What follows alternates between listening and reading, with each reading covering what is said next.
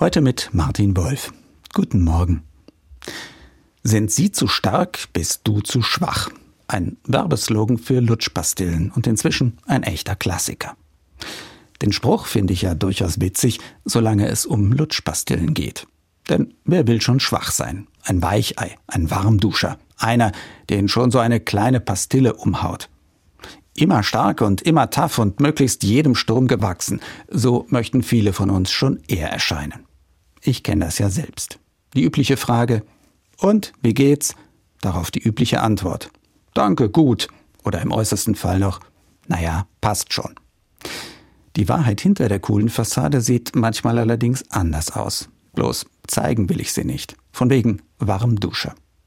Ich glaube, da braucht es unbedingt mehr Vorbilder. Und zwar nicht nur fürs coole Superhelden-Image, davon gibt schon viel zu viele, sondern fürs Schwachsein und fürs Scheitern.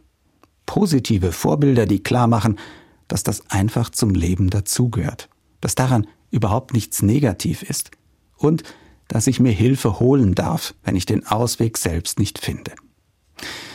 Ein solches Vorbild ist für mich seit kurzem auch Oliver Kahn, der Titan, wie ihn die Medien genannt haben, in seiner aktiven Zeit einer der besten Fußballtorhüter der Welt. Ein absolutes Vorbild an Willensstärke und Kampfgeist. Und ausgerechnet dieser Olli Kahn spricht in einem Podcast von seiner Überforderung durch den ungeheuren Anspruch, den er als Fußballer an sich selbst hatte. Vom Gefühl der Erniedrigung, wenn Schwachköpfe ihn mit Affenlauten im Stadion empfangen haben. Vom Ausgebranntsein und von depressiven Symptomen. Und er spricht davon, wie er sich professionelle Hilfe geholt hat, als er merkt, dass er selbst nicht mehr damit klarkommt.